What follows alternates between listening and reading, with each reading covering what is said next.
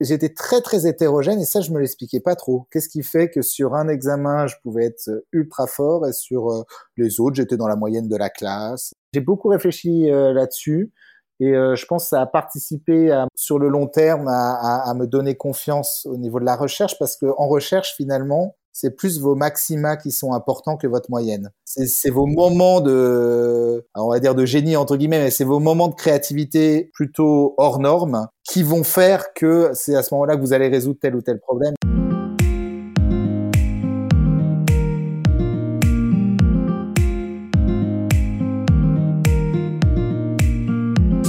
Bonjour à tous et à toutes. Quel plaisir, quelle joie de vous retrouver après cette pause estivale. J'espère que vous avez profité pour bien vous reposer, vous ressourcer et que vous revenez en pleine forme pour attaquer la rentrée. Pour ma part, je suis ravie de reprendre le podcast. Et quelle reprise Car oui, aujourd'hui, j'ai le plaisir et l'honneur de recevoir Hugo Duminil-Copin, professeur à l'Université de Genève et professeur permanent à l'IHES, Institut des hautes études scientifiques, et médaille Fields depuis 2022, la médaille Fields étant l'une des deux plus hautes distinctions pour un chercheur ou une chercheuse en mathématiques. Le domaine d'expertise d'Hugo étant celui des probabilités, en l'honneur de notre invité de Marc, toute cette première partie de saison sera consacrée aux probabilités et aux statistiques de façon plus générale. Mais pour des domaines d'application très variés, comme vous le constaterez en découvrant mes invités suivantes. Dans le cas d'Hugo, il s'agit d'applications à la compréhension de phénomènes de transition de phase, comme il nous l'expliquera lui-même en détail. Et ceux-ci peuvent en fait avoir des liens avec l'étude de phénomènes de porosité, comme ceux intervenant dans la percolation par exemple. Et oui, vous ne verrez plus votre tasse de café de la même façon après avoir écouté Hugo. Dans cet épisode, on reviendra ensemble sur son parcours depuis le lycée jusqu'à son poste actuel, en passant par ses années de classe préparatoire à Louis le Grand et celle à l'école normale supérieure de Paris. Il discutera de son rapport aux mathématiques en grandissant et nous parlera du déclic qui a tout fait basculer pour lui et l'a orienté vers la carrière qu'il mène aujourd'hui. Il abordera également comment, lorsqu'il a été confronté à ses premières grosses difficultés dans ses études, c'est dans le domaine du sport qu'il a su trouver des clés pour les surpasser. Il insistera également sur le fait que, pour lui, les mathématiques sont avant tout une discipline faisant appel à la créativité. Je n'en dis pas plus et vous laisse le plaisir de découvrir cet échange. Bonne écoute Alors, enregistrement Ok, et eh ben écoute, si c'est bon pour toi, on va pouvoir démarrer. C'est parti. Bonjour à tous et à toutes. Euh, aujourd'hui, j'ai le plaisir et l'honneur de recevoir Hugo Duminil-Copin, donc professeur à l'Université de Genève et professeur permanent à l'IHES, Institut des hautes études scientifiques, et médaillé Fields depuis l'année dernière. Donc, euh, comment est-ce qu'on se connaît? J'aime bien toujours mettre euh, les choses en perspective, si on peut appeler ça vraiment se connaître. En fait, on est tous les deux ambassadeurs et ambassadrices de la maison Poincaré. Donc, il va être le premier musée de maths en France qui va ouvrir ses portes en septembre. Et on reviendra d'ailleurs sur ce point euh, par la suite. Mais on n'avait jamais eu l'opportunité d'échanger en vrai. Donc, je suis ravie que tu aies accepté mon invitation, Hugo, et que ce soit l'occasion. C'était un plaisir. Alors, je, vais rappeler le, plan de l'émission. Donc, euh, on commence toujours par euh, revenir sur euh, ton parcours. Donc, on commence au lycée et on va jusqu'à ta thèse. et ensuite, dans une deuxième partie, on, se focalise plus sur ta vie de chercheur, ta vie de chercheur actuelle. Et on termine avec ta carte blanche. Mais avant d'aborder ces aspects, donc on va commencer, on va revenir sur ton parcours. Et donc, on revient en 2003, où tu as obtenu ton bac. Où est-ce que tu as passé ton bac? Alors, moi, j'ai passé, donc je, viens de, de, la région parisienne. J'ai été élevé euh, aux Ulysses et à Bure-sur-Yvette, donc dans la vallée de Chevreuse, tout au bout du RERP.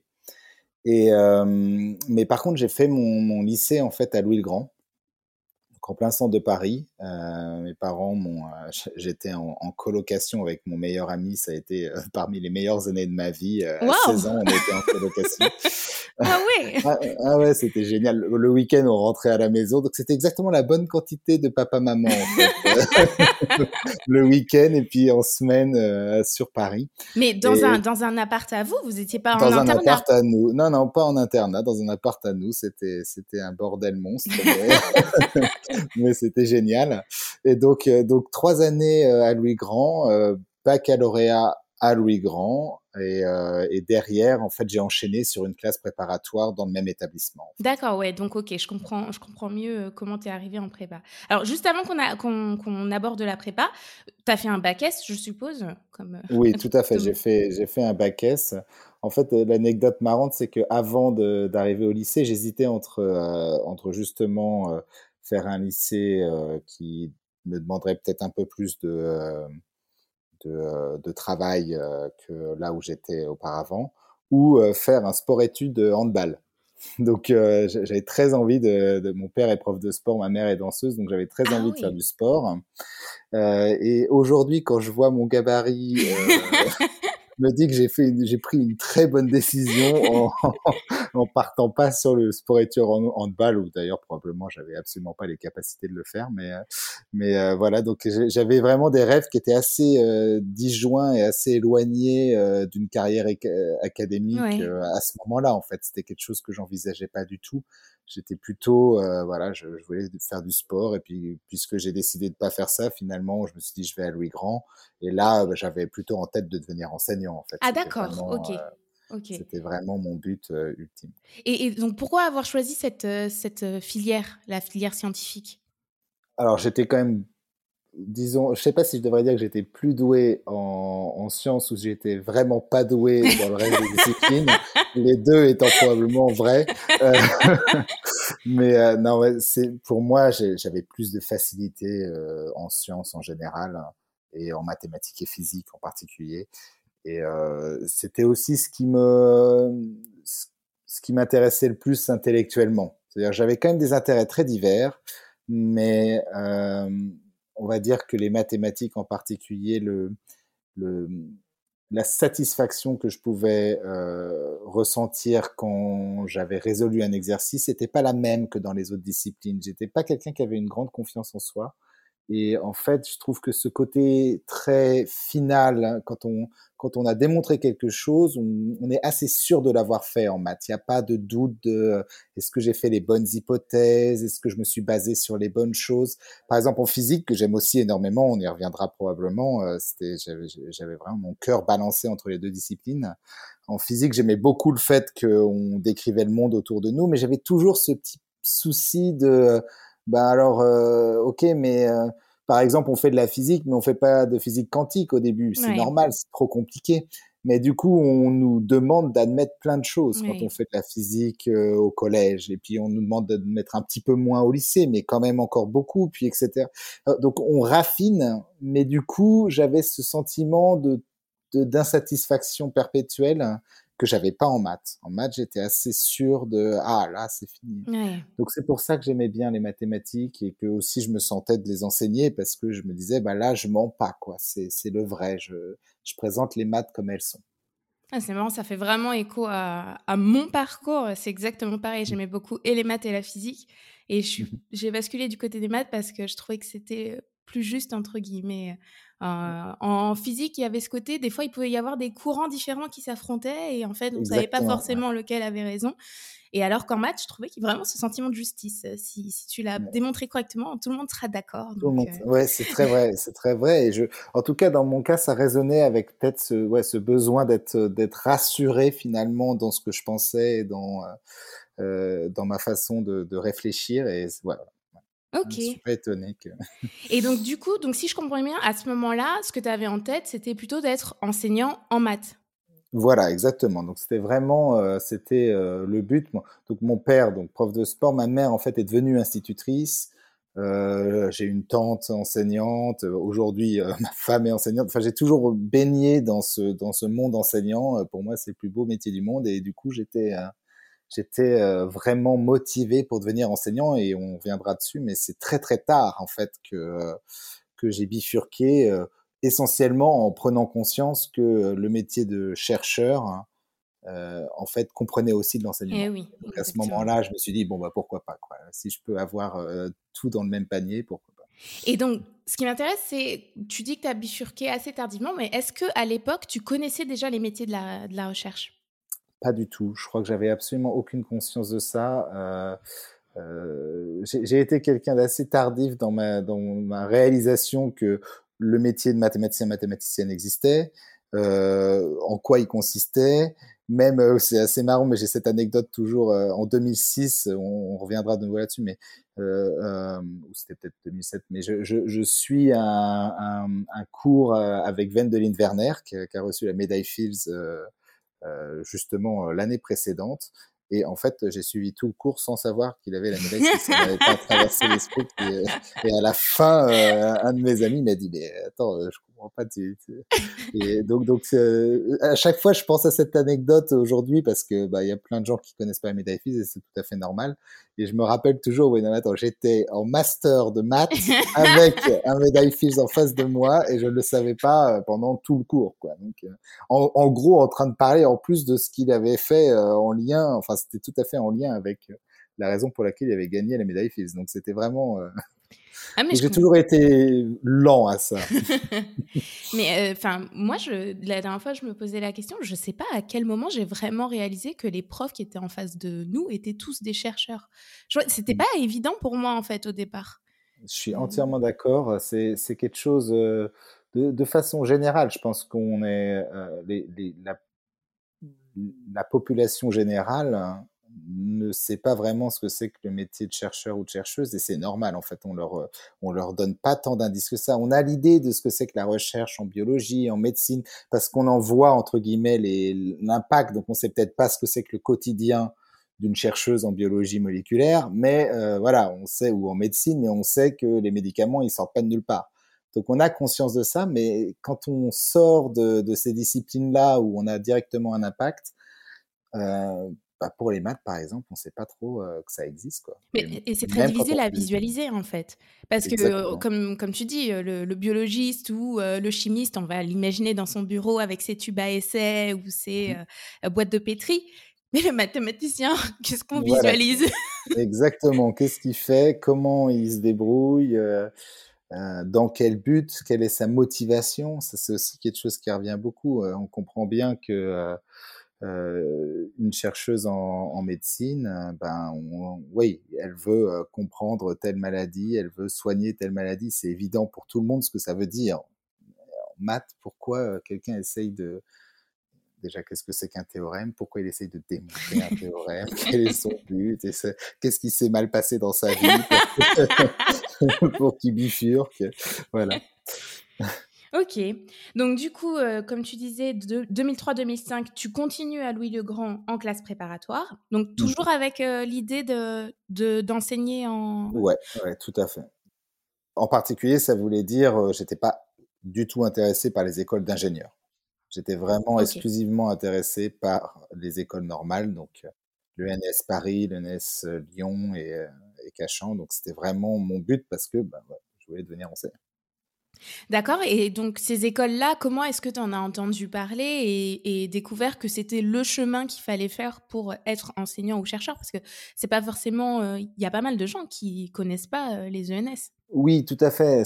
alors, à Louis Grand, c'est quand même le, la prépa faisant, en fait, il y a quasi, bon, j'exagère peut-être, mais il y a, il y a bien un tiers des personnes qui sont à Louis qui sont en prépa. Donc il y a un équilibre entre prépa et lycée qui est très particulier. Et, euh, et, en particulier, on est tout de suite intégré dans cette idée qu'il y a la prépa derrière, et du coup, dès qu'on connaît la prépa, ben, on connaît forcément euh, les, euh, différentes euh, écoles d'ingénieurs qui, euh, euh, qui arrivent à la fin, les concours, quoi. Donc, euh, donc assez vite, j'avais conscience de ça. Et puis j'étais dans une classe euh, à Louis Grand un peu particulière. et autant Louis Grand en soi et pas, je trouve, j'ai pas ressenti un élitisme particulier dans, à Louis Grand. je trouve que c'est, on y avait une très bonne ambiance, etc. Les niveaux étaient assez hétérogènes finalement. Mais par contre, il y a une classe particulière à Louis Grand qui réunit donc dès la première, donc en seconde tout le monde est partagé, en première terminale il y a une classe, enfin à mon époque, mais je crois que ça existe encore, une classe particulière qui s'appelait la première S1 puis la terminale S1, qui regroupait les meilleurs élèves. Et là, alors l'ambiance était toujours excellente, mais par contre il y avait quand même, c'est vrai que c'était une classe exceptionnelle en termes de niveau. Et donc naturellement, mécaniquement en fait, la question des concours, la question euh, des différentes écoles, etc., euh, revenait assez souvent parce que c'était une classe qui préparait quand même, c'était une, une pré-classe prépa en fait. C'était quelque chose qui préparait. Donc, donc dès la première, j'ai connu ces choses-là. De là à dire que je pensais que je pourrais euh, entrer dans ces écoles, c'est autre chose parce que euh, petite anecdote, le, mon premier examen de mathématiques, mon premier essai, j'ai fait avant avant dernier de, de, de l'examen. Donc là, j'ai repensé mes choix de vie. Là, j'étais là, oula, peut-être que le handball était fait pour moi finalement. ah, mais du coup, mais ça m'intéresse. Comment est-ce que, euh, parce que donc tu as plutôt le profil de quelqu'un qui s'en sortait bien dans cette matière, mmh comment est-ce que tu as rebondi euh, ah, ça, que ça a déclenché ça a été un choc et, euh, et, et avant cela, je suis pas sûr que donc j'aimais les maths, mais je suis pas sûr que c'était une passion. C'est-à-dire, je pensais, oui, euh, si je dois enseigner quelque chose, je préfère enseigner les maths qu'autre chose. Ça, c'est à peu près clair. Maths ou physique, je dirais. Mais euh, c'était peut-être pas encore quelque chose qui me faisait vibrer, quoi. Et euh, donc, j'arrive, je me plante lamentablement à ce, ce premier examen et, et ça m'a pris, ça m'a fait prendre conscience que mon logiciel de travail était pas le bon, clairement. Mmh. Et je pense que ce que j'ai identifié à ce moment-là, c'est que je me focalisais trop sur mes acquis par rapport à ce que je comprenais pas qui est quelque chose qui est très euh, contre-productif en maths. Euh, juste venir avec son bagage et penser que ça va suffire pour résoudre un problème ou pour c'est en général euh, le, le recipe for disaster comme on dit. C'est la meilleure façon de se planter. Il faut au contraire accepter de euh, de réfléchir sur ce qu'on prend pas ce qu'on comprend pas sur le problème sur euh, sur les choses qui nous semblent contre-intuitives etc et c'est en travaillant sur ces choses là qu'on va créer l'intuition, qu'on va améliorer notre intuition du problème et qu'on va parvenir finalement à le résoudre. Et en plus, par ce processus, on aura appris des choses et donc c'est, on a cet aspect cumulatif qui fait que quand on va attaquer un autre problème, on aura un background qui est plus euh, euh, des prérequis qui sont plus euh, plus plus plus importants et on se posera de nouveau la question de ce qu'on comprend pas, etc. Et ça, je crois que je l'ai compris en première en fait. Parce que là, je me suis rendu compte que je comprenais rien, en fait, essentiellement. Donc, euh, donc euh, c'est sûr que j'ai pas eu trop le choix en même temps. Hein. Mais euh, donc, je comprenais rien. Et donc, je me suis dit, bon, bah là, il faut que je prenne les choses que je comprends pas. Mais avant, je pouvais me permettre, il y avait peut-être un, un, truc sur 20 que je comprenais pas, donc je pouvais me permettre de pas vraiment me poser de questions profondes sur sur ces choses-là, parce que j'avais quand même 19 sur 20. Mais là, mmh. bon, bah voilà, je, je, finis avec, je sais plus combien j'ai eu, mais 3, 4 sur 20. et là, je fais, bon, Là, je comprends plus rien, donc focalisons-nous sur ce que je comprends pas, essayons vraiment de réfléchir. Et en fait, j'ai pris, pris énormément de plaisir. C'est vraiment quelque chose qui a été très agréable parce que j'ai découvert ce processus justement de compréhension qui est particulièrement euh, jouissif en mathématiques parce qu'il y a ce moment où mmh. vraiment on passe de l'incompréhension totale à la, on va dire, allez, la compréhension totale. Il y a vraiment, euh, c'est une, bas, c'est une bascule qui est pas forcément euh, si évidente à avoir dans d'autres disciplines parce que justement, par exemple en physique, moi j'ai toujours l'impression que on comprend un peu du problème mais pas tout, et puis finalement on passe à un moment où on comprend beaucoup plus du problème mais pas tout quand même. Et en fait, j'ai, je trouve qu'en maths, il y a ce, le, la bascule est beaucoup plus violente, mais du coup beaucoup plus satisfaisante. On eh arrive à un truc où là, ah, là je maîtrise, là j'ai compris. L'ascenseur émotionnel. exactement, l'ascenseur émotionnel est décuplé. et, et, donc ça, j'ai adoré. Et, euh, et, et, ça a été en fait un, un déclic qui a fait que ben, je me suis plus arrêté après. J'aimais bien réfléchir sur les choses que je comprenais pas. Et en particulier, j'étais pas embêté par le fait de pas comprendre parce que je me disais, bah, en fait, ça va être une occasion super. Euh, et, euh, et, et, en fait, ça a continué à, du coup, euh, euh, ça a fait un effet boule de neige qui était que ben, je comprenais de plus en plus de choses. Il y avait toujours des mmh. choses que je comprenais pas, mais ça me faisait pas peur. En fait, j'appréciais ça et je passais du temps, parfois des semaines, des mois. Euh, euh, on, reviendra peut-être dessus, mais donc je suis un probabiliste, quelqu'un qui étudie euh, les phénomènes aléatoires. Et par exemple, mon premier cours de probabilité, j'ai rien compris à la notion principale, centrale de la théorie des probabilités ça s'appelle une variable aléatoire. Je comprenais pas ce que c'était. Je comprenais pas l'intérêt de l'objet. Ouais, l'objet. De là, mmh. c'est une fonction. Je comprends pas pourquoi ils font tout un blabla sur. Euh, ils appellent ça une, variable. Voilà, ils appellent ça une variable aléatoire. Euh, non, moi j'ai tout compris. C'est une fonction. Mais je comprenais bien quand même que j'avais tort.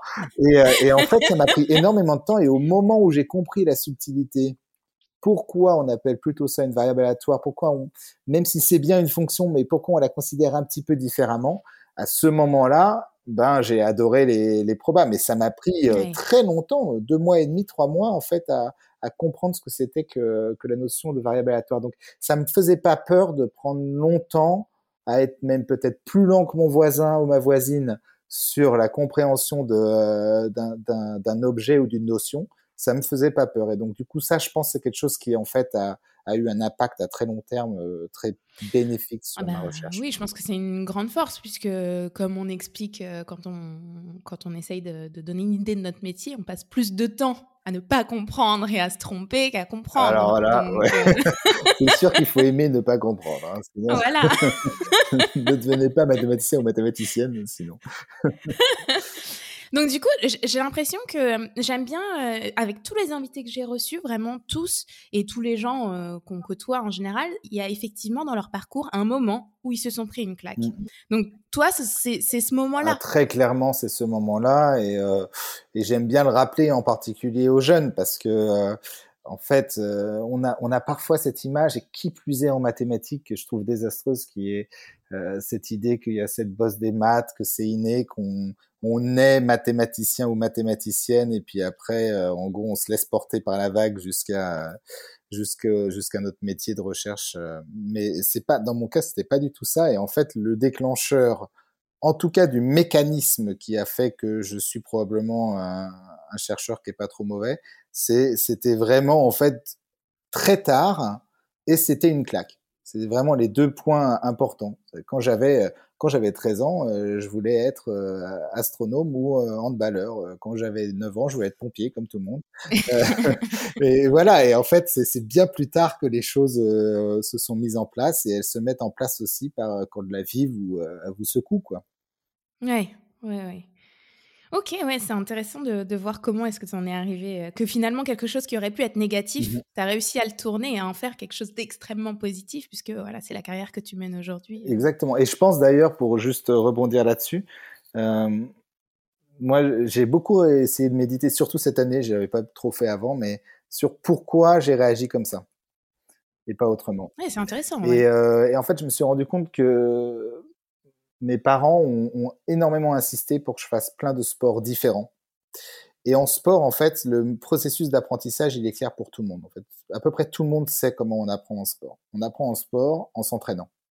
Et dans l'entraînement, qu'est-ce qu'on fait? On n'arrête pas de pas savoir. Hein. Quand on, essaye de, euh, de tirer au handball, on va faire euh, des entraînements, il va y avoir des, des, heures et des heures de tir et euh, on va tirer à côté de la cage, on va tirer à côté de la cage, on va tirer à côté de la cage, on va tirer sur le gardien, etc. Et on rate, on rate, on rate, on rate, on rate. Et c'est en ratant qu'on apprend peu à peu. Hein. Euh, je pense pas que même Mbappé, euh, la première fois qu'on lui a mis une balle euh, devant les yeux, je pense pas qu'il se soit mis à faire sans, sans jongle du premier coup. Hein. C'est évident qu'on. Et donc en sport, c'est évident. Et puisqu'on m'a fait faire plein de sports différents, j'ai toujours, je suis toujours retombé à la case départ et j'ai dû refaire depuis le début le processus d'apprentissage. Et donc, du coup, probablement, l'idée que on apprend quelque chose, que ce soit le sport, la musique ou, euh, ou les maths, qu'on l'apprend en se trompant, c'était quelque chose d'évident et de qui était déjà dans mon ADN en fait à ce moment-là. Enfin, pas dans mon ADN dans le sens, mmh. mais dans mon éducation, c'était quelque chose que j'avais compris de mon éducation et qui a fait que bah voilà ça s'est passé sur les maths. Mais euh, bon bah, je me suis trompé je me suis planté. Bah, ok ça veut dire que il faut que je m'entraîne et puis je vais m'entraîner en me trompant c'est normal que je comprenne pas et puis hop euh, on avance peu à peu et, euh, et ça probablement le sport m'a énormément aidé en fait à faire ça. Donc c'est il y a, y a, y a une mmh.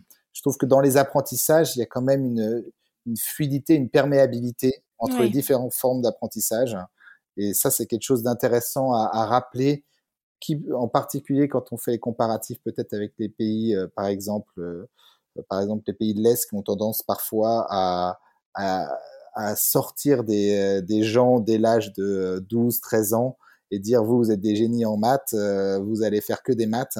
Et, et, oui, ça produit des gens qui sont hyper forts dans les concours, les Olympiades internationales, etc. Mais en fait, euh, je trouve que ça coupe un peu euh, l'enfant de de de cette chose naturelle qui est d'apprendre des différents apprentissages. Quelle est sa façon à lui ou à elle d'apprendre le plus efficacement. Parce que moi, clairement, c'est le sport qui m'a aidé à trouver ma façon d'apprendre. je trouve ça très intéressant parce que effectivement, je suis sûre que de prime abord, la plupart des gens ne verraient pas comment ta pratique du sport a pu à un moment t'aider. Dans... Donc, euh, ouais, très intéressant le point que tu soulèves. Euh, ok. Et donc, du coup, tu as abordé un petit peu, tu as dit déjà brièvement que l'ambiance était plutôt bonne. comment est-ce que tu as vécu ta période en prépa? Ouais, alors. Parce que c'est pas, c'est pas forcément une période ça simple. C'est une hein. période très compliquée. Pour moi, ça a été une période extrêmement heureuse. J'ai passé une très bonne prépa. j'ai trouvé que l'ambiance, en fait, en tout cas Louis Grand et dans notre classe, ça ne me permettrait pas de généraliser, mais l'ambiance était euh, très collaborative. On avait un peu l'idée d'être tous dans la même équipe et tous. Euh, euh, maintenant, ce qui est vrai, c'est que ben il y a quand même un concours à la fin. c'est quand même un, événement stressant. Même pour moi, ça a été une période stressante. J'avais aussi la chance d'avoir fait le lycée dans le même établissement et du coup j'avais un groupe d'amis. Je me suis pas retrouvé parachuté mmh. dès la première semaine de prépa dans un nouvel établissement avec euh, la charge de travail, etc., eh qui vient avec. Donc, moi, j'ai eu cette chance d'avoir une, euh, une classe prépa très, euh, euh, très agréable. Et je sais que c'est une période qui est difficile pour, pour tout le monde. Tu vivais toujours dans, dans ton appart Alors, que tu avais depuis le lycée? À ce moment-là, j'étais dans un autre appartement avec Mais tu n'étais pas en internat en non, tout cas. Non, non, non, j'étais pas en internat. Et, euh, et, du coup, euh, est-ce que tu as pas. Parce que, par exemple, moi, à titre personnel, j'ai fait ma prépa dans ma ville parce que. Euh, alors, je sais pas si c'était totalement conscient ou pas à l'époque, mais en gros, j'étais pas prête à partir. J'avais envie de séparer les difficultés. La prépa, ça me paraissait une difficulté. J'avais pas en plus envie de vivre toute seule, etc.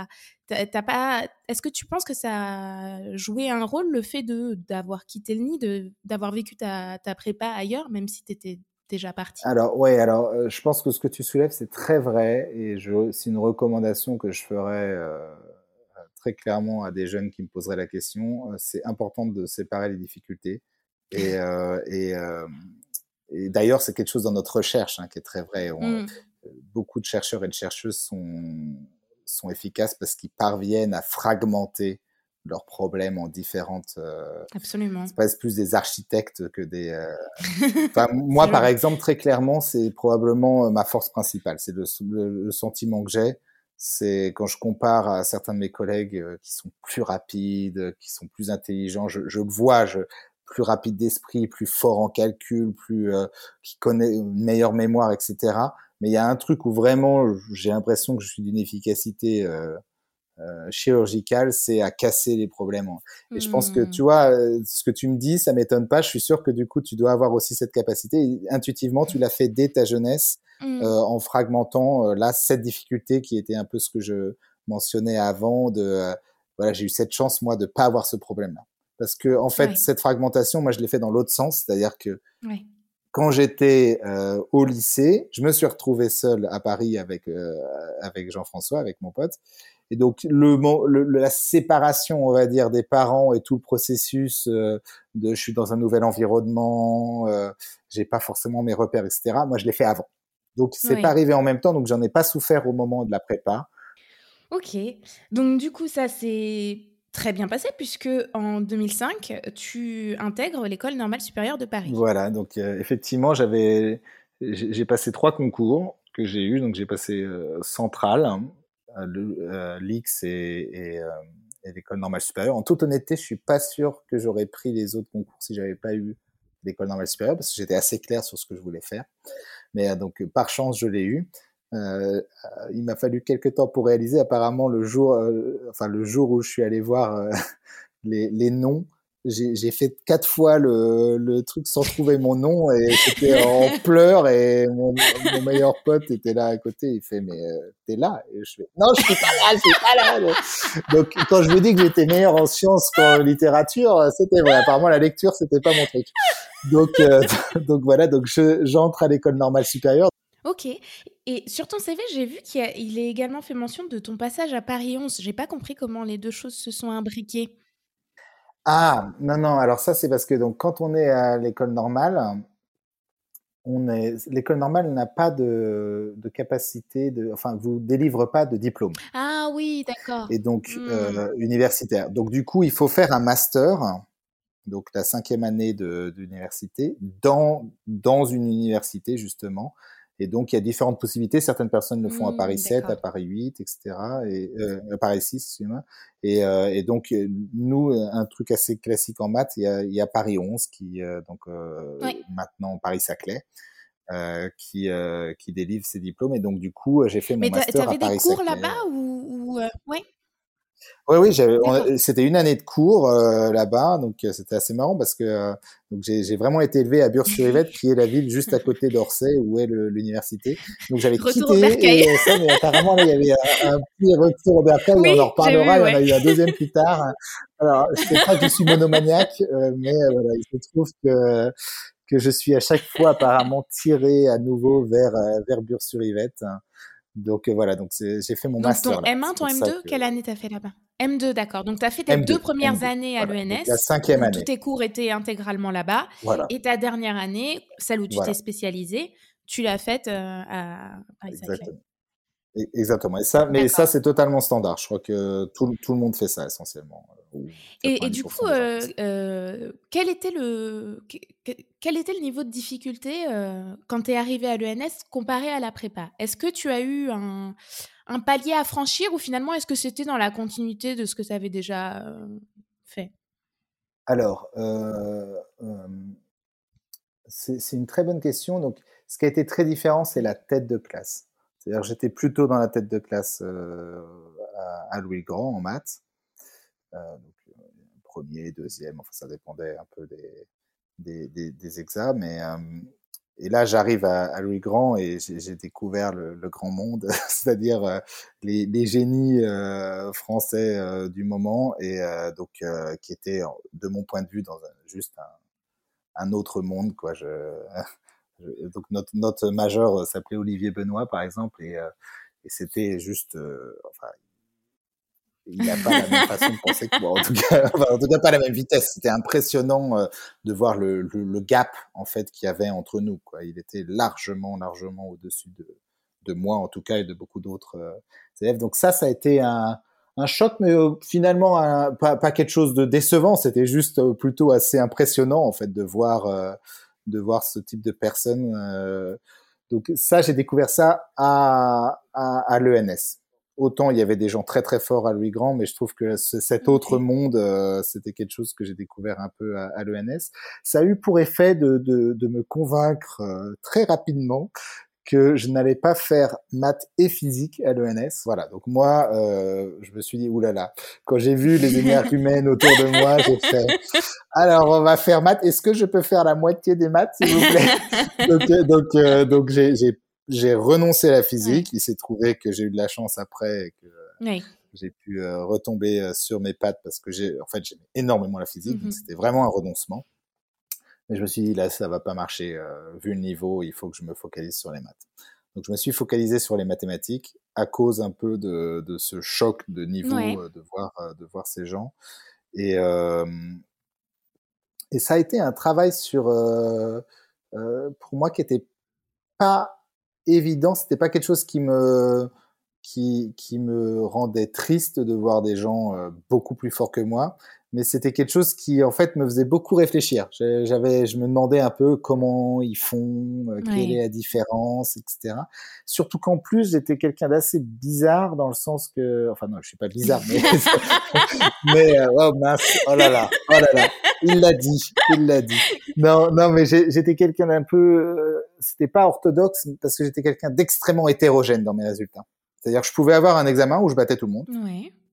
Dans une discipline qui n'était pas du tout la mienne et puis dans la discipline que j'aimais beaucoup, euh, non, j'étais moyen. Et puis euh, et euh, donc donc j'étais très très hétérogène et ça je me l'expliquais pas trop. Qu'est-ce qui fait que sur un examen je pouvais être ultra fort et sur les autres j'étais dans la moyenne de la classe. Et, donc donc ça c'était que j'ai beaucoup réfléchi là-dessus et je pense que ça a participé à me sur le long terme à, à, à, me donner confiance au niveau de la recherche parce que en recherche finalement c'est plus vos maxima qui sont importants que votre moyenne. Hmm. C'est vos moments de, on va dire de génie entre guillemets, mais c'est vos moments de créativité euh, plutôt hors normes qui vont faire que c'est à ce moment-là que vous allez résoudre tel ou tel problème. Et, et donc j'ai appris à, à, à, finalement apprécier cette hétérogénéité dans ma façon de fonctionner, le fait que bah il y a des jours où je suis tout à fait moyen, euh, il y a des jours où par contre je peux être beaucoup plus créatif.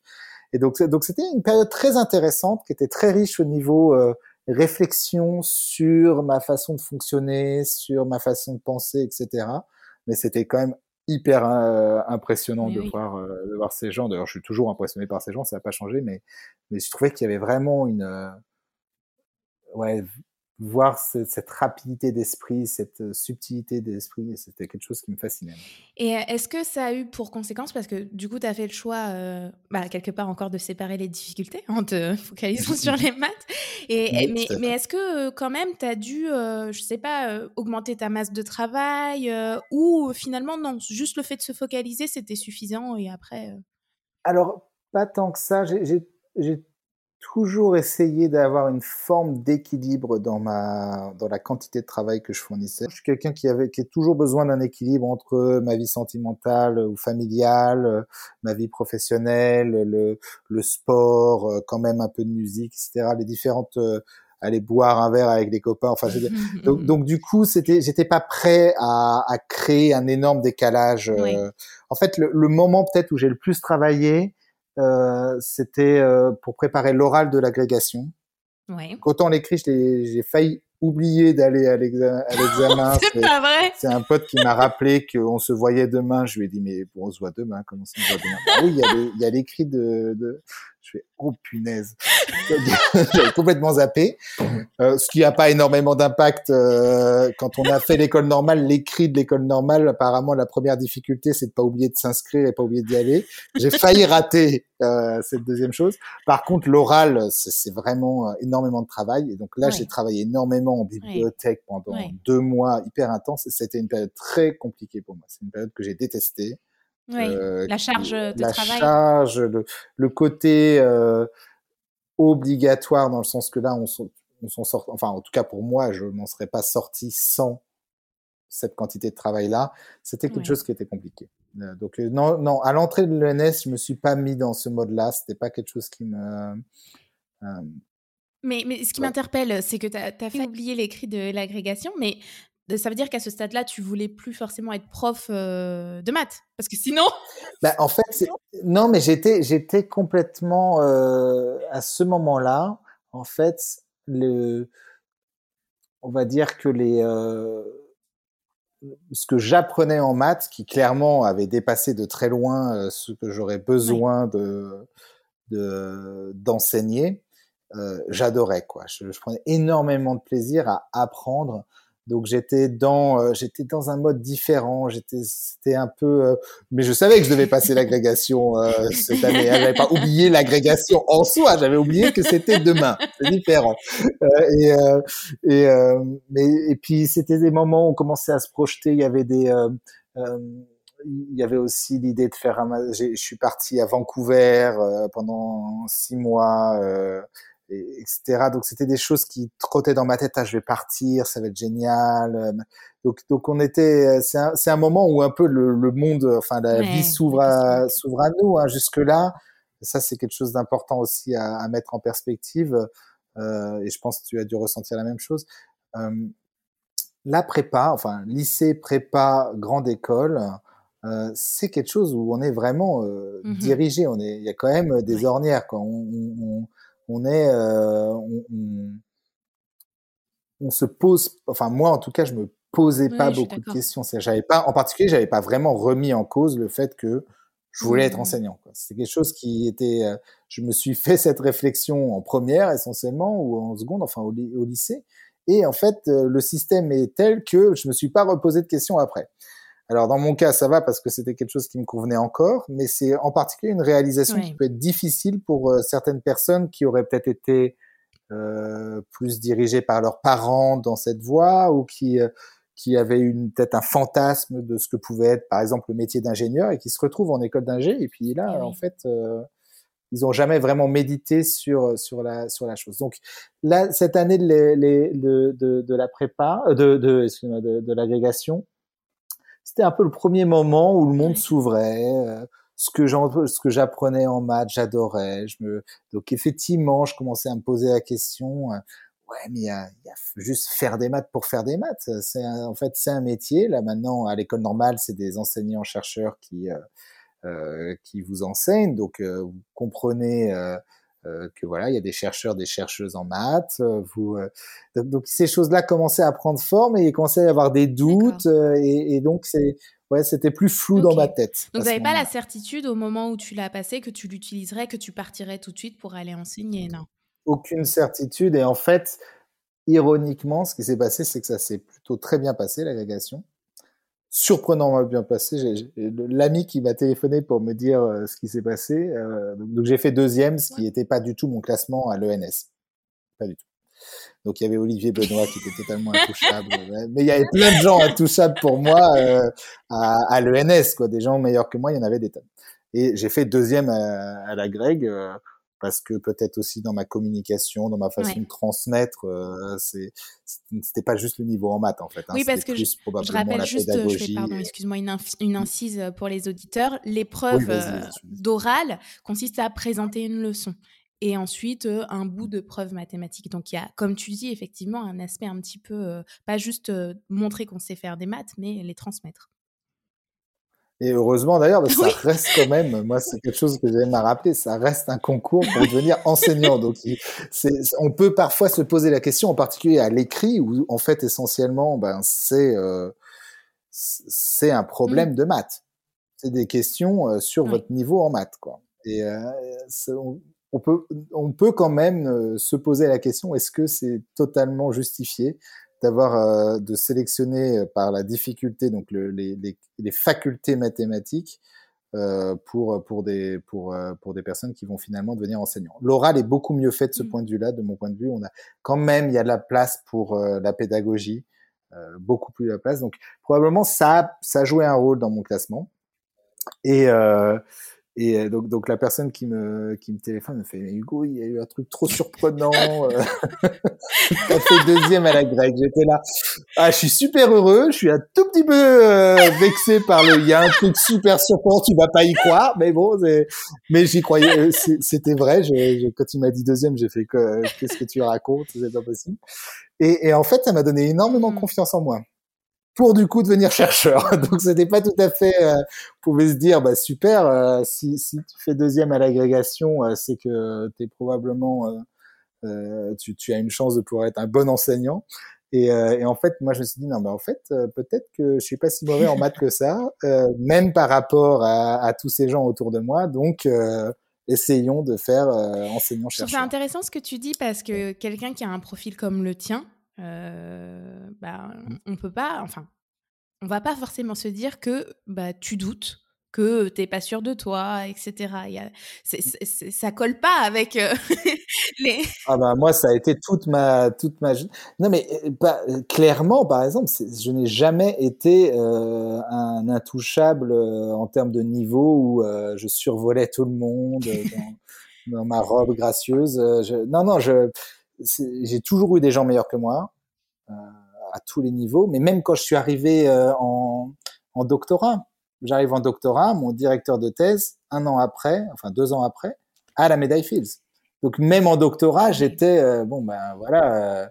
en fait, il y a des chercheurs qui sont d'un niveau que j'atteindrai jamais.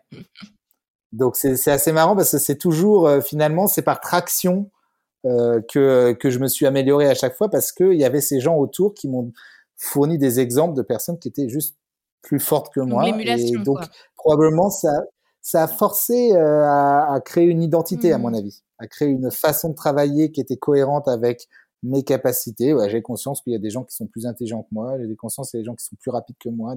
Et bah voilà, qu'est-ce que moi j'ai que ces gens ont peut-être moins, ou qu'est-ce que j'ai qui, en tout cas, euh, va pouvoir être exploitable? Et donc cette réflexion, je l'ai eue tout au long de, de ma scolarité, tout, euh, tout au long même de mes, de, de mon, mes années de, de, de mathématicien.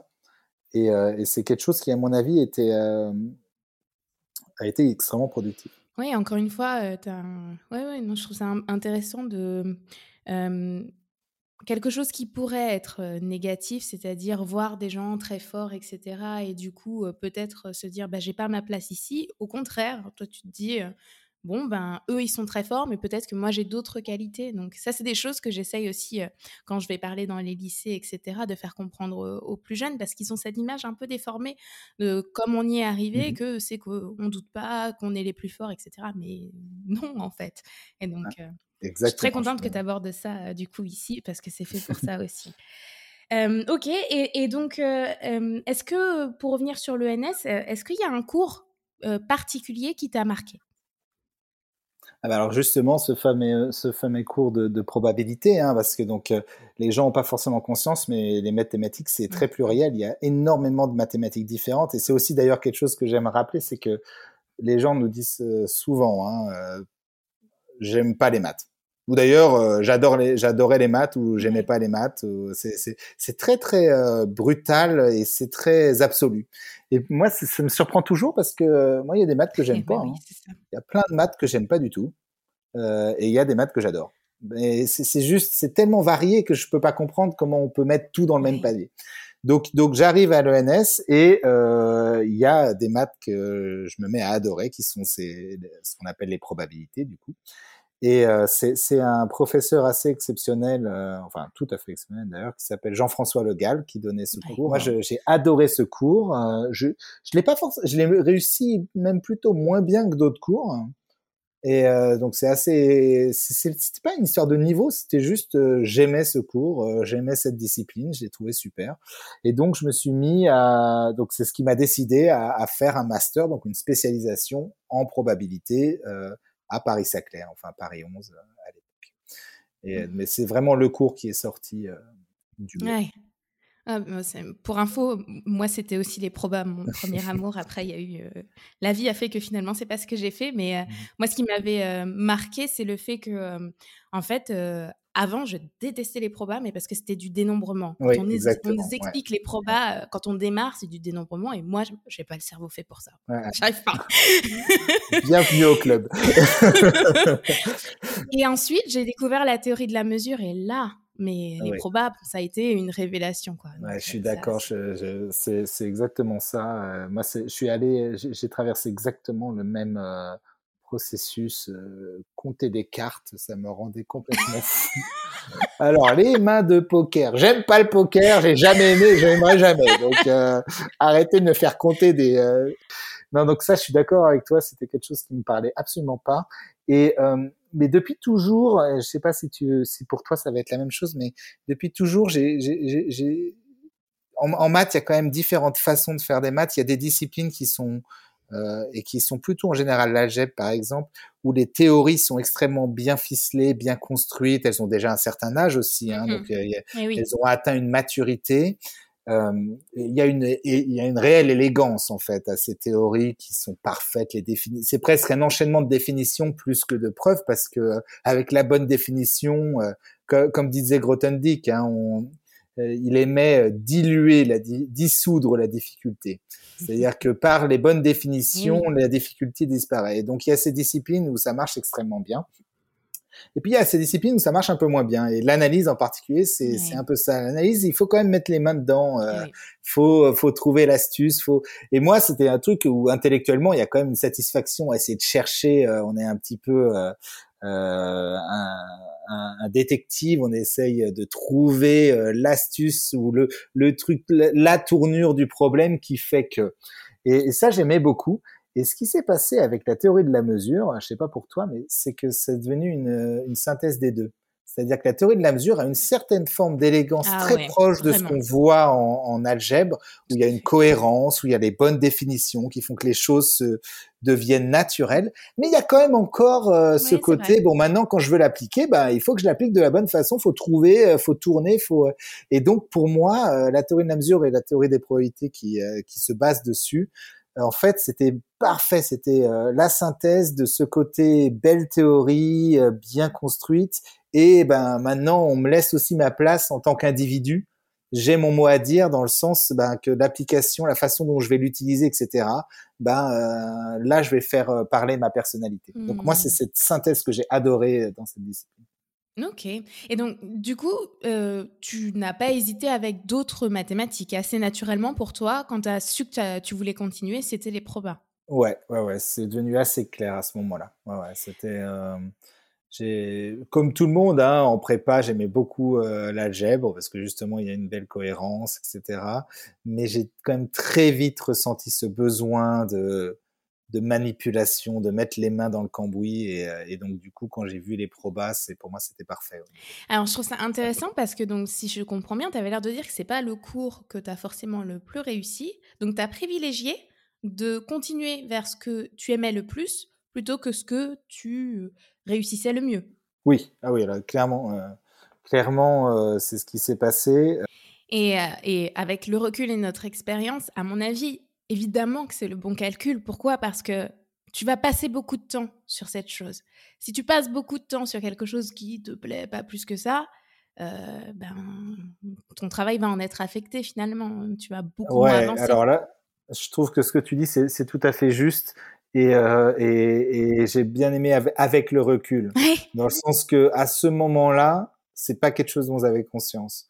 Aujourd'hui, je suis d'accord avec toi que c'est une évidence avec euh, l'expérience de, la pratique que on ne peut pas être performant en mathématiques sans, sans avoir choisi l'endroit qu'on aime le plus. Parce qu'effectivement, il, il va falloir des moteurs. C'est-à-dire que la recherche, faut pas se voiler, c'est pas quelque chose de simple. Mais de toute façon, la créativité en général, hein, je suis sûr que si on parle à, à une peintre ou à, un euh, chef d'orchestre ou un, un, compositeur, une, une artiste. De toute façon, le processus de créativité, c'est un processus qui est compliqué parce que c'est un processus qui est frustrant. Parce que même quand on a une idée, on n'arrive pas à la matérialiser comme on veut dès la première fois. Et donc, il faut des moteurs pour se, pour se motiver, euh, pour, pour nous pousser à aller plus loin et dépasser les, les difficultés. Et le moteur le plus, euh, le plus simple, c'est le plaisir. Eh hein. C'est le moteur euh, principal de tout le monde, euh, dans tous les aspects de la vie essentiellement. Et donc, s'il n'y a pas un vrai plaisir, il n'y aura pas de performance derrière. Et donc, c'est vrai que tu as entièrement raison, que je recommanderais à tout le monde, même s'ils réussissent moins bien dans les études dans telle discipline de maths, par exemple, ou même dans telle discipline générale, hein, pour si quelqu'un hésite entre euh, physique, biologie, maths, etc., de choisir ce qu'ils aiment, parce que c'est sur le long terme ce qui la chose dans laquelle ils seront le plus performants, c'est sûr et certain à 100%. Autre truc qui m'intéresse dans ce que tu as dit et que euh, j'aimerais vraiment souligner, c'est que depuis tout à l'heure, tu parles énormément de créativité. Et je trouve que c'est un mot qui revient pas assez quand on parle de maths. Il y a cet aspect euh, très euh, carré, sérieux, on travaille. Il y a, il y a quand même un côté presque du domaine de l'art quand, on, quand on fait des maths et qui ressort pas forcément. Oui, je pense, je pense que ça vient d'un. Donc, je suis entièrement d'accord avec toi. Pour moi, il est évident que le métier de mathématicien, mathématicienne, le métier de chercheur ou de chercheuse d'ailleurs en général, c'est un métier éminemment créatif. Euh, le problème, c'est que je pense que, en fait, on, c'est pas ce qu'on. Et c'est mécanique, hein, je lance pas du tout la pierre, mais c'est pas, c'est pas ce qui est enseigné, en fait. Oui. Euh, on enseigne, euh, surtout en mathématiques, on enseigne énormément, en tout cas à mon époque. Je pense que ça change un petit peu, hein, il faut être honnête, ça change. Mais on enseigne le résultat, le théorème. Il faut apprendre les théorèmes et appliquer les théorèmes. Or, euh, c'est pas le processus, euh, le, processus qui est intéressant en mathématiques, c'est le, processus de, preuve, de, de, création de la preuve. Et là, quand on découvre ce processus-là, on découvre un processus créatif. Mais euh, c'est parce que ben, mécaniquement, euh, il faut euh, trouver, il faut créer les outils, les concepts, les idées qui vont mener à la preuve. C'est pas des choses qui sont qu'on a, c'est pas des choses mécaniques, on n'est pas des ordinateurs. Et, et, mais, mais on l'enseigne pas, on ne l'enseigne quasiment pas aux jeunes. Donc les gens, quand on leur parle de maths, eux, ils voient ben, on m'a enseigné le théorème de Pythagore. Maintenant, on m'a mis un triangle qui a tel côté et tel côté. Je dois calculer le troisième. Euh, oui, mais c'est pas ça les maths. Nous, c'est pas ce qu'on fait, heureusement. Hein. Sinon, je, peux, je peux vous dire qu'il n'y aurait pas beaucoup de mathématiciens, mathématiciennes euh, dans le monde parce que ça nous intéressait pas plus que vous. Hein. Euh, mais euh, donc, donc voilà, le problème, c'est que les gens apprennent ça et euh, finalement, ils apprennent presque plus l'algorithmique ouais. Que les mathématiques. C'est-à-dire, ils apprennent à, à, à faire, ok, théorème, comment j'utilise, j'apprends théorème, j'utilise théorème, j'apprends mmh. théorème, j'utilise théorème, etc., etc. Et, et, et ça crée une où, où j'apprends à faire un calcul, je fais un calcul, j'apprends à faire un mmh. calcul, je fais un calcul. Et euh, il n'y a pas ce processus de tâtonnement, il n'y a pas ce processus de réflexion, il n'y a pas ce processus de créativité, parce que mmh moi j'insiste sur ce mot et je crois que tu as raison d'insister sur ce mot de créativité. Alors nos outils c'est pas euh, un pinceau euh, et une toile, c'est pas un instrument de musique, ça va être les concepts, ça va être les idées, c'est notre cerveau en quelque sorte, l'outil. Et, euh, et, et, ce processus-là, je pense que c'est un processus. Je, je, fais une toute petite parenthèse parce que je trouve que c'est vraiment, vraiment quelque chose d'extrêmement intelligent. Et Étienne Klein fait cette distinction entre recherche et science. Et je trouve ça absolument euh, limpide. C'est quelque chose, je m'étais jamais fait la réflexion, mais je l'utilise tout le temps maintenant. Euh, donc, il dit le, la science, donc la connaissance, si vous voulez, c'est le résultat du processus de recherche. Mmh Et en fait, euh, ce qu'on enseigne à nos enfants, de mon point de vue, ça c'est là, c'est maintenant, je, je, je peut-être je vais pas citer Étienne euh, Klein sur quelque chose qu'il dirait pas. Je suis pas sûr qu'il pense la même chose, mais je, je, suspecte que, en fait, on apprend à nos enfants la science. Oui, oui. Pas du tout la recherche. on leur apprend très très peu le processus d'investigation. Alors ça a évolué un peu, il y a beaucoup d'enseignants qui ont conscience de ça et qui du coup essayent de contrecarrer peut-être les tendances qu'un programme peut euh, avoir sur eux, qui est que de forcer à avoir une certaine somme de connaissances à la fin du programme. Mmh. Il y a beaucoup d'enseignants qui, qui, combattent ça et qui, euh, qui essayent dans le processus d'apprentissage d'intégrer le fait que bah, on va apprendre à chercher. Eh oui. Et c'est ce processus-là qui est créatif. C'est pas le processus d'apprentissage de la science qui est créatif. Le processus d'apprentissage de la science, bah, il faut apprendre comme n'importe quel autre euh, type de connaissance les choses et il faut pas se tromper. Euh, oh là là, si vous vous trompez dans l'énoncé de Pythagore, euh, vous êtes un mauvais mathématicien. Moi, j'ai envie de dire, sincèrement, je, je, il y a à peu près aucun, même mes théorèmes à moi, quand je dois les réénoncer à des jeunes, souvent je me trompe. Donc, euh, mais en fait, se tromper, c'est aussi ce qui va faire que je vais me tromper parce qu'en fait, dans ma tête trotte peut-être une petite idée qui en fait fait que le théorème, il peut être un peu changé et avoir un autre sens qui est plus intéressant.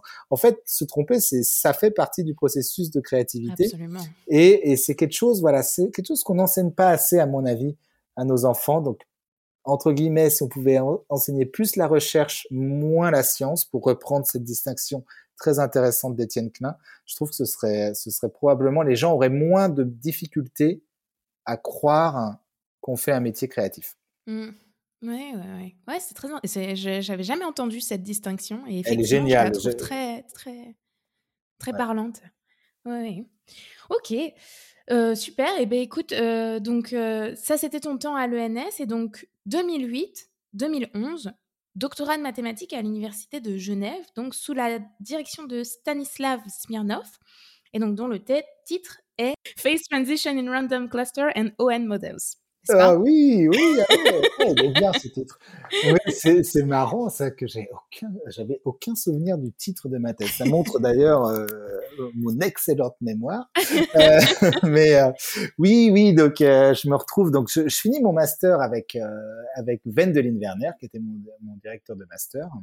Et moi, j'avais quand même de grands espoirs. C'est une personne que j'admire énormément à la fois scientifiquement et humainement. Et donc du coup, j'étais là, je, je, rêvais de faire ma thèse avec euh, avec Wendelin Werner. Et, euh, et là, il me fait, écoute, euh, Hugo, euh, bon, moi je te prends en thèse volontiers, mais il y a ce gars à Genève qui, qui vraiment ce qu'il fait en ce moment, c'est exceptionnel. Moi, je pense que tu as intérêt, entre guillemets, ce qui bouge, c'est là-bas. Quoi. Il faut aller là-bas. Et, euh, c'est très classe de sa part quand même. Ouais, bah, hein. bah, c'est Vendeline, hein, c'est vraiment, euh, il est comme ça. Et, euh, et donc il me limite, il me met dans le train parce que j'avais vraiment Genève, c'était pas mon rêve. Soyons honnêtes, à, à, ce moment de ma vie, j'étais là, cette petite bourgade de province, aïe aïe aïe aïe aïe, moi qui avais fait toute ma, ma jeunesse à Paris j'étais vraiment le, ouais, le Parisien euh, dans toute sa splendeur, euh, pour euh, avec tous les sous-entendus qu'il y a derrière ça. Euh, donc voilà, je me retrouve envoyé à Genève contre ma volonté presque. quatre premiers mois absolument horribles. Genève, arrivé en septembre, je recommande à personne. Il n'y a plus personne dans les rues à partir de mi-octobre, donc impression d'être dans une ville déserte. Ça, ça, a mis quatre mois pour moi à, à commencer à apprécier la ville je suis jamais reparti, donc euh, vous, vous, comprenez le résultat. Euh, j'ai en fait euh, aimé incroyablement cette ville. par contre, ce qui est vrai, c'est que dès le, la première interaction avec Stas Smirnov, là, il y a eu entre guillemets un coup de foudre mathématique. J'adorais. Il est, c'est quelqu'un d'extrêmement créatif. il, il va pas finir ses phrases. Il, il part, il a une, il a deux idées par phrase, quoi. C'est, c'est, donc c'était quelque chose que je trouvais génial. C'était hyper enrichissant. Et euh, alors j'ai fait une thèse plutôt assez indépendante de ce qui j'ai beaucoup fait du euh, Hugo ne travaille pas sur ce problème et moi j'ai ah d'accord alors je vais travailler sur ce problème. je, je, suis pas quelqu'un qui a tendance à vouloir absolument euh, faire le contraire de ce qu'on me dit, mais il se trouve que euh, mécaniquement c'est ce que j'ai fait pendant ma, ma thèse. J'ai adoré ma thèse et ça s'est très bien passé. Il se trouve que vraiment la thèse s'est extrêmement bien passée. J'étais épanoui. Euh, Stas m'a considéré assez vite comme un, chercheur relativement indépendant, ce qui était quelque chose qui m'a aidé à prendre confiance en moi et prendre confiance en mon agenda euh, scientifique qui n'était pas tout à fait le même en fait que, celui de, Stas. Et euh, donc, je me suis retrouvé à la fin de ma thèse finalement avec déjà, euh, on va dire, un ou deux ans de d'expérience de chercheur totalement indépendant et euh, donc euh, sûr mmh. de soi en termes de son agenda scientifique, du fait que j'arrivais assez bien à avoir, euh, par exemple, des problèmes en tête de différentes difficultés. Donc j'étais assez confiant sur le fait que j'avais ces grades scientifiques que probablement j'allais pas atteindre tout de suite, mais je pouvais y réfléchir parce que j'avais ces autres mmh. problèmes sous le coude qui étaient quand même des choses qui avançaient de façon plus régulière et qui menaient à des publications à intervalles réguliers. Enfin, j'ai finalement trouvé un équilibre assez assez bien. J'avais les chercheurs qui étaient euh, chercheurs et chercheuses qui étaient là à l'époque euh, à Genève m'ont aussi beaucoup euh, aidé et inspiré. Je pense à Vincent Beffara, qui est un chercheur à Grenoble, qui est quasiment en fait mon deuxième directeur de thèse. Quoi. Il, m'a beaucoup, on a beaucoup interagi pendant la mmh. thèse. Donc j'ai eu énormément de chance à ce niveau-là. Euh, J'étais quelqu'un de très collaboratif dans ma vision, donc j'ai aussi euh, créé très vite un network de, de collaborateurs et collaboratrices. Et donc, euh, donc ouais, je, ça a été un moment très heureux de, de ma vie, euh, cette thèse. Et il se trouve que donc le le soir de ma thèse. Donc, je soutiens ma thèse le 11 novembre 2011. Hein, 11, 11, 11. Il faut, vous voyez, j'ai pas, j'ai pas retenu le, le titre, mais la date, c'était bon. On m'a aidé en, en, choisissant une assez simple. Mais, euh, donc, le soir de ma thèse, il y a toujours ce pot de thèse, euh, mm-hmm. euh, à organiser avec le comité, avec les amis, la famille. Et là, en fait, un collègue euh, professeur de, à l'Uni vient me voir et me dit écoute Hugo, on aimerait t'offrir un poste de professeur euh, à l'Uni. Et ça, il faut voir qu'en général, quand même, à la sortie de la thèse, le processus normal consiste à devoir bouger dans une eh autre ville pour faire. Alors, en France, parfois, on peut directement être embauché au CNRS ou euh, maître de conférence, mais à l'étranger. Donc là, j'étais quand même à l'étranger. Le truc le, plus standard, c'est de bouger pour aller faire un post-doctorat, voire deux. Donc on a bougé deux fois avant d'avoir des postes permanents. Donc en fait, c'est une vie, euh, une mmh. vie un peu particulière hein, parce qu'on se retrouve à, être déplacé à plusieurs endroits. Euh, la vie de famille, du coup, n'est pas forcément facile à combiner avec ça. Euh, d'ailleurs qu'on soit homme ou femme, hein, mais c'est vrai que ça peut impacter d'ailleurs les femmes plus que, que les hommes, mais c'est vrai que c'est compliqué dans les deux cas.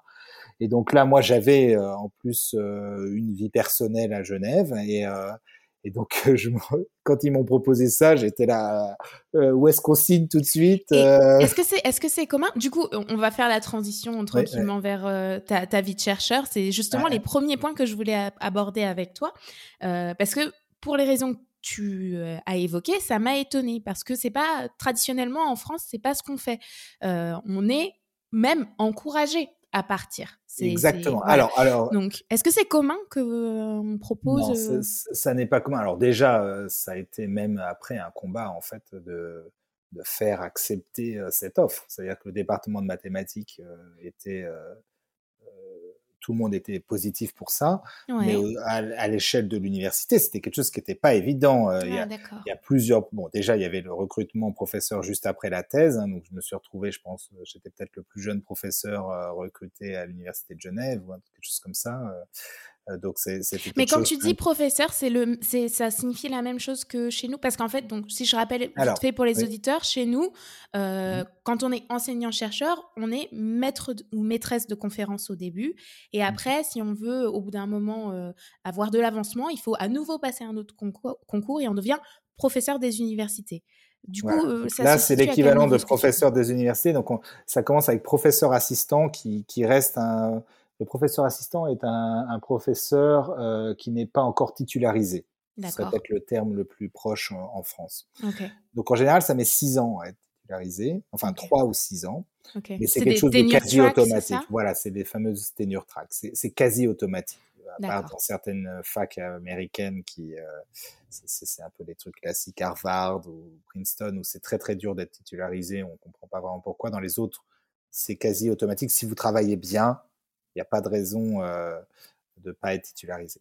Donc moi, j'ai commencé bien sûr euh, tenure track, mais un an après, j'ai été, euh, j'ai mmh. été recruté à, à, full professeur en fait, qui est le, plus haut, ce qui serait professeur première classe peut-être en France. Donc, donc tu as soutenu en 2011, 2011-2012, tu es resté, mais. Postdoc, parce qu'en fait, justement, faire accepter à l'université mmh. l'idée du poste était euh, a pris du temps. D'accord. Donc, euh, donc, en fait, j'ai eu le poste, je pense, début 2013, quelque chose comme ça. Ok. Ou 2012, je sais plus. Et en fait, juste après, un an après, je, je suis passé euh, professeur, full professeur, qui est le grade le plus haut, en fait, de professeur. Ok.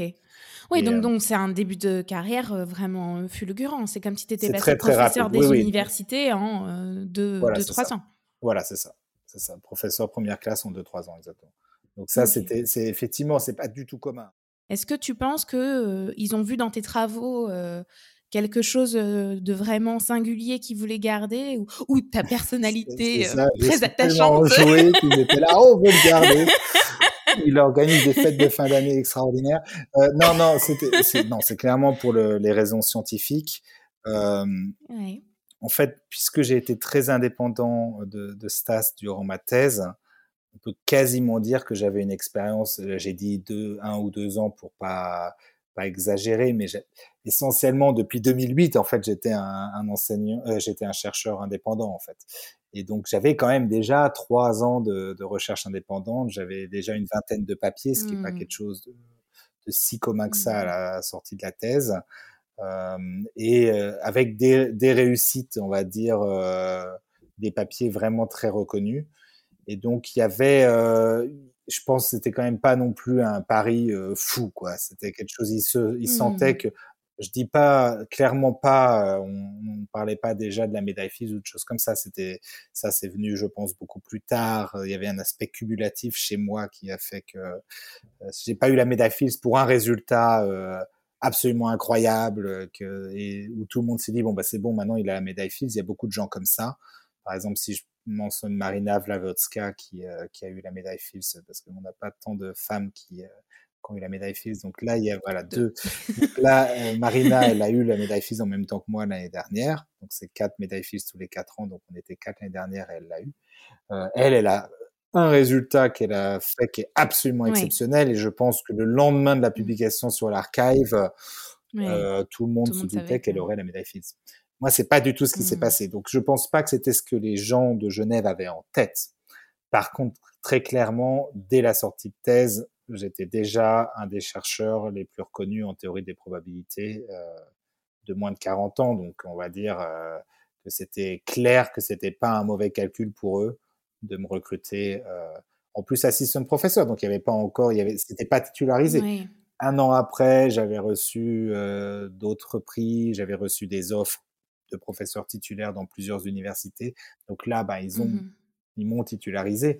Mais ça a été un processus en fait assez incrémental et assez naturel. C'est juste qu'il a été rapide parce que euh, bah, ils n'ont pas voulu aussi euh, euh laisser passer euh, l'occasion. Et parce que moi j'étais très très heureux à Genève, ça m'a pas dérangé. Je me suis posé la question. Hein, c'est marrant que tu aies mentionné ça, mais je me suis posé la question est-ce que c'est un bon calcul pour moi de ne pas bouger?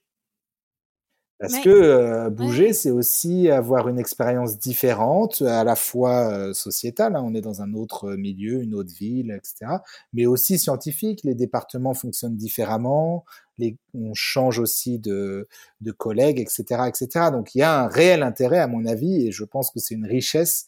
C'est là toute la difficulté de trouver le bon équilibre, c'est-à-dire euh, il faut, je pense, laisser la place aux gens qui vont favoriser euh, le fait d'avoir une vie personnelle cohérente, etc., leur permettre de rester à l'endroit où ils sont. Et à l'inverse, il faut aussi encourager les gens qui n'ont pas forcément, qui sont pas forcément attachés à un lieu, à profiter de, de, de la richesse que peut représenter les, euh, les expériences dans différents départements, dans différents pays, euh, quand on est jeune chercheur ou chercheuse. Et euh, est-ce est que tu as à un moment envisagé de revenir spécifiquement en France bah, bah, euh, donc, donc, quelques années plus tard, donc j'avais absolument rien contre la France, hein, c'est pas que je, euh, et, et, aussi en fait, euh, ben moi ma vie était à Genève, donc euh, j'avais j'avais pas de, c'est en fait essentiellement ça d'ailleurs qui a fait que je, je me suis senti à l'aise à rester, c'est que tout au long de, de, de, de ma vie d'adulte depuis 2008, on va dire, je mes amis, euh, ma vie personnelle, etc. à. Donc, donc je n'avais pas forcément envisagé de revenir à, en France. Il se trouve qu'en 2016, je reçois une offre un peu euh, euh, particulière, une offre de donc l'Institut des hautes études scientifiques. C'est c'est un organisme qui, qui, fait partie de Paris-Saclay, mais qui est indépendant en termes de fonctionnement. c'est un petit un petit institut qui, euh, un petit institut qui, euh, comment dire, euh, et, contient, on va dire, six professeurs permanents. Donc c'est très petit. Un gros système de, de, de visiteurs et, qui, qui, viennent, qui viennent un peu de tout, de, l'univers essentiellement connu, enfin de toute, de toute la Terre. Et, euh, et c'est un endroit qui est vraiment imaginé pour la créativité des chercheurs et chercheuses. Et, euh, et du coup, c'est quelque chose qui était très euh, intéressant de mon point de vue. à ce moment-là de ma carrière, j'avais envie de, de, booster encore plus ma créativité et, et ma recherche. Et donc, j'ai accepté cette offre, mais ayant quand même des, ma vie personnelle à Genève, voulant pas euh, euh, forcer ma femme à, à, changer de lieu, à se retrouver avec un métier. Elle était enseignante. Euh, franchement, le métier d'enseignant en France et en Suisse, c'est pas tout à fait les mêmes conditions de travail. Donc, bien sûr, elle aurait pu être enseignante en France, mais ça aurait ça aurait entraîné une, une, diminution de sa qualité de travail, etc. Donc, j'avais pas envie de la, ma carrière n'était pas prioritaire par rapport à la sienne. Donc, j'ai gardé un peu les, les, les, deux, un pied dans chaque institution. Donc, j'ai accepté le poste donc à l'IHES, donc c'est à Bure-sur-Yvette. Donc, donc, donc, non, c'était assez marrant de revenir. Je, je, par exemple, typiquement, on parlait, est-ce que vous avez une notion de ce que est-ce que j'avais une notion de ce qu'était le, le, le, métier de chercheur ou de chercheuse quand j'étais jeune? Je ne savais pas que l'IHES existait. C'est à, eh à Bure-sur-Yvette. Bure-sur-Yvette, c'est pas une très grande ville. Je ne savais pas mmh. que à 300 mètres de chez moi, il y avait cet institut avec euh, les plus grands euh, mathématiciens et mathématiciennes du XXe siècle qui se battaient euh, à résoudre des problèmes mmh. géniaux et incroyables. je ne le savais pas.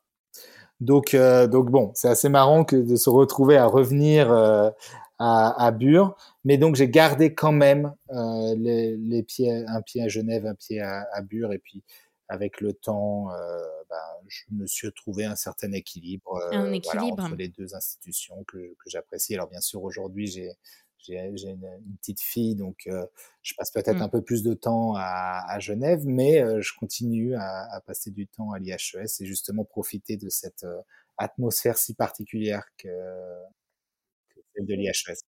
Et pour avoir été sur les lieux, effectivement, euh, c'est vraiment euh, un peu, on a l'impression un peu d'être euh, dans une sorte de parenthèse. Enfin, c'est c'est c'est des conditions, j'imagine, incroyables pour se poser voilà, moi, et réfléchir. C'est bah, marrant parce que tu as très bien capté l'atmosphère du lieu parce que moi, moi, ce que je trouve incroyable à, à, à l'IHES, c'est que on est effectivement dans cette parenthèse. On se, c'est un, peu, ils aiment bien l'appeler télème du, du, temps moderne, des temps modernes. C'est vraiment euh, quelque chose qui est hors du temps et en particulier qui, mmh. qui, pour moi en tout cas, ralentit le temps.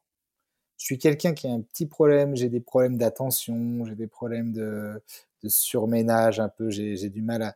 Quand j'arrive à, à, à l'IHES, j'ai l'impression que tout ralentit et que j'ai le temps de mmh. penser. Et ça, ça c'est euh, c'est quelque chose qu'ils ont su faire, qu'ils ont su mettre en valeur hein, et qui fait qu'on est très, très, très créatif. en tout cas, dans mon cas, je suis très créatif quand, je, suis là-bas.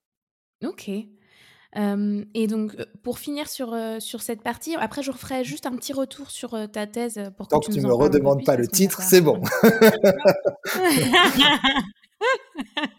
C'était là la question piège. Il y en a toujours une. C'était là. Mais juste pour finir sur ces moments de ta carrière qui se sont un petit peu euh, enchaînés, est-ce qu'il y a aussi, mais j'ai une petite idée de la réponse, mais est-ce qu'à un moment, tu as envisagé de choisir un poste sans charge d'enseignement? Comme chez nous, en France, on a le CNRS et l'INRIA, par exemple. Alors, ça ne veut pas dire qu'on n'enseigne pas du tout, mais c'est pas dans la fiche de poste de base. D'abord, je ne sais pas s'il y a des équivalents en Suisse. Et est-ce que c'est quelque chose que tu as envisagé? Il n'y a pas d'équivalent en Suisse. En Suisse, tous les, tous les professeurs ou le corps intermédiaire, toutes les personnes permanentes à l'université enseignent. À vrai dire, tous les postdocs et tous les étudiants en thèse aussi. Euh, des charges qui sont plutôt plus importantes qu'en France. Euh, pour les, pour les postdocs et les, les assistants, pas, pas pour les professeurs. Euh, non, j'ai jamais envisagé. En fait, ce qui se passe, c'est que l'IHES il n'y a pas d'enseignement, justement. Donc, je me suis retrouvé à avoir un poste sans enseignement sans l'avoir demandé.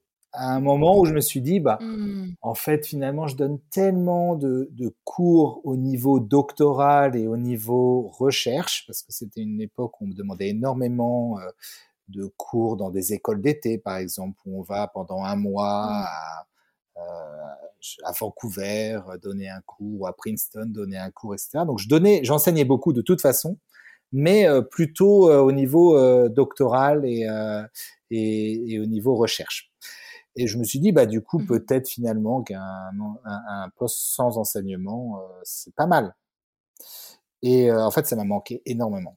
Ça m'a manqué énormément. Donc, je suis mmh. revenu, c'est-à-dire que Genève ne m'oblige plus à enseigner parce que justement j'ai ce poste à, à l'IHES et euh, je fais quand même une charge d'enseignement parce que euh, je, je, je, trouve que enseigner en, en licence, enfin dans, dans, les premières années par exemple, est quelque chose qui est vraiment important pour tout le monde, à la fois bien sûr en, en termes de, de euh, c'est l'une de nos utilités principales, hein, soyons honnêtes, c'est de, de, de, transmettre aux autres notre savoir en mathématiques.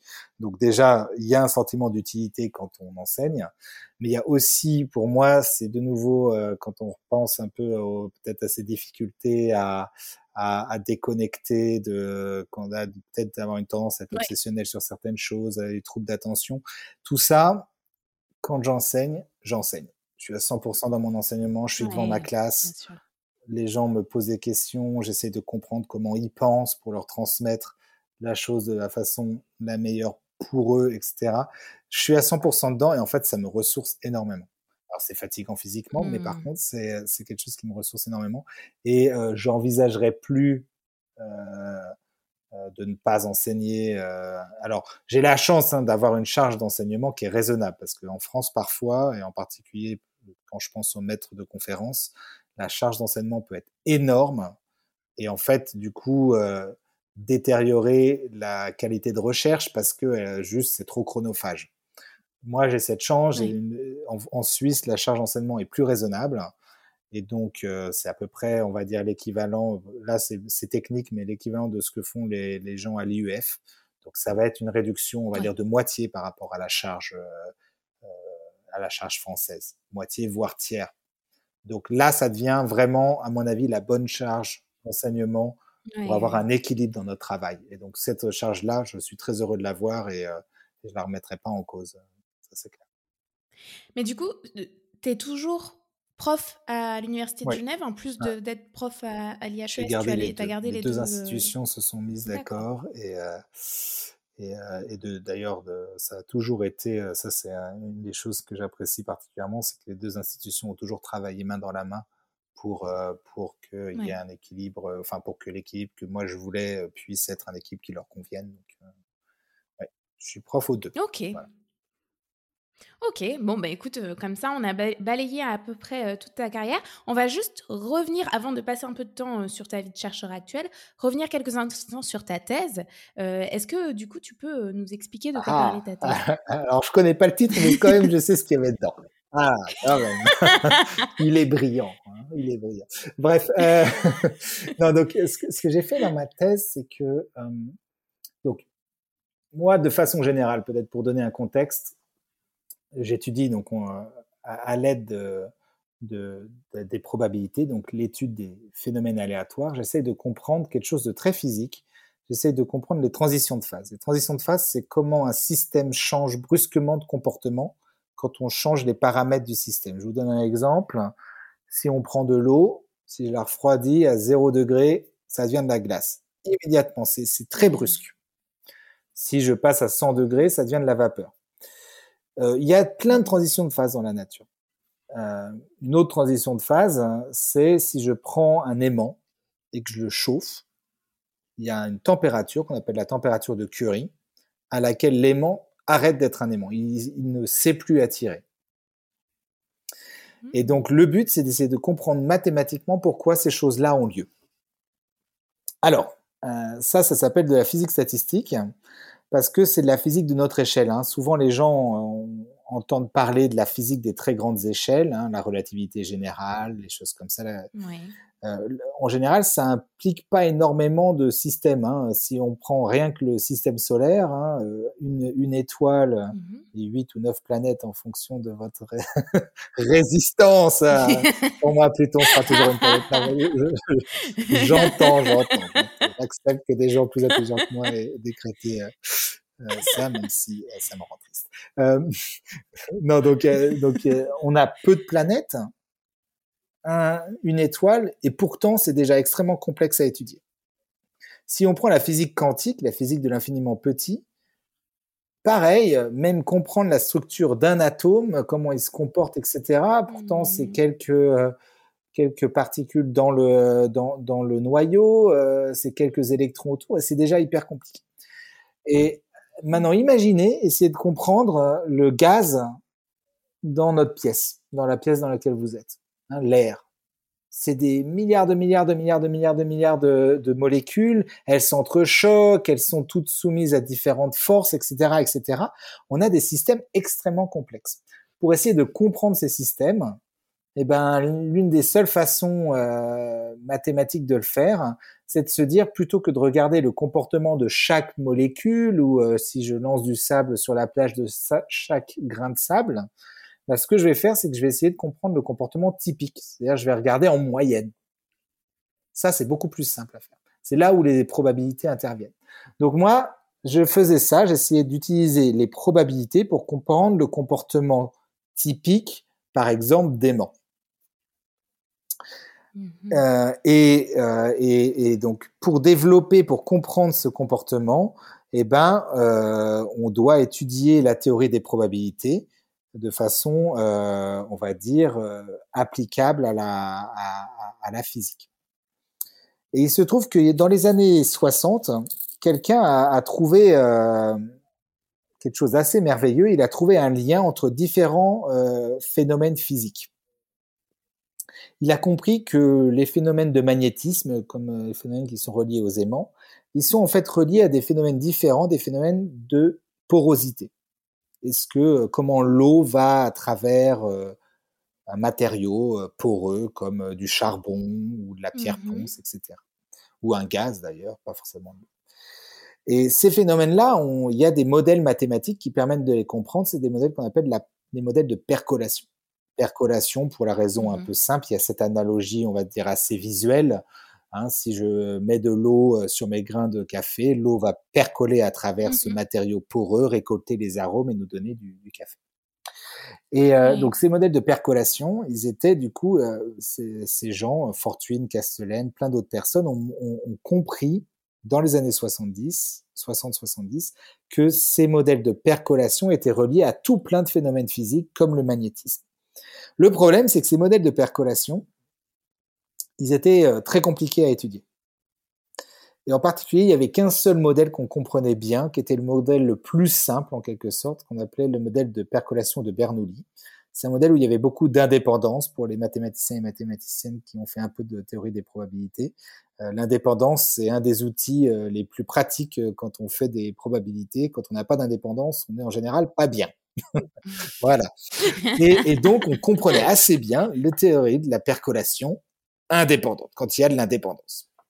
Le problème, c'est mmh. que bah, c'est pas les modèles qui sont euh, qui expliquent les phénomènes de magnétisme et les autres phénomènes, etc. Comme par hasard. Hein.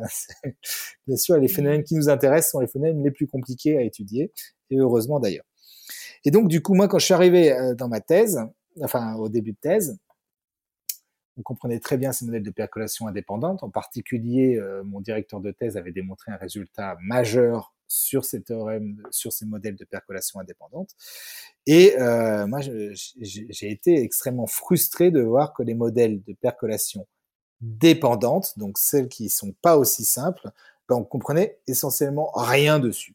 Vraiment, ils étaient, on mmh, était mmh. euh, Fanny, comme dirait l'autre. Euh, on est zéro pointé, euh, aucune aucune idée de comment commencer, même à dire des choses un peu intéressantes. Il y avait des résultats. Hein, je, je, bien sûr, je, je, schématise un peu, mais, mais vraiment, la compréhension était très limitée par rapport à celle de la percolation indépendante. Et donc, en fait, ce que j'ai fait, moi, pendant ma thèse, c'est que j'ai fait, on voulait, euh, Stas voulait que je démontre des choses extrêmement euh, évoluées directement, un peu les analogues de ce que ce qui était compris dans la percolation indépendante.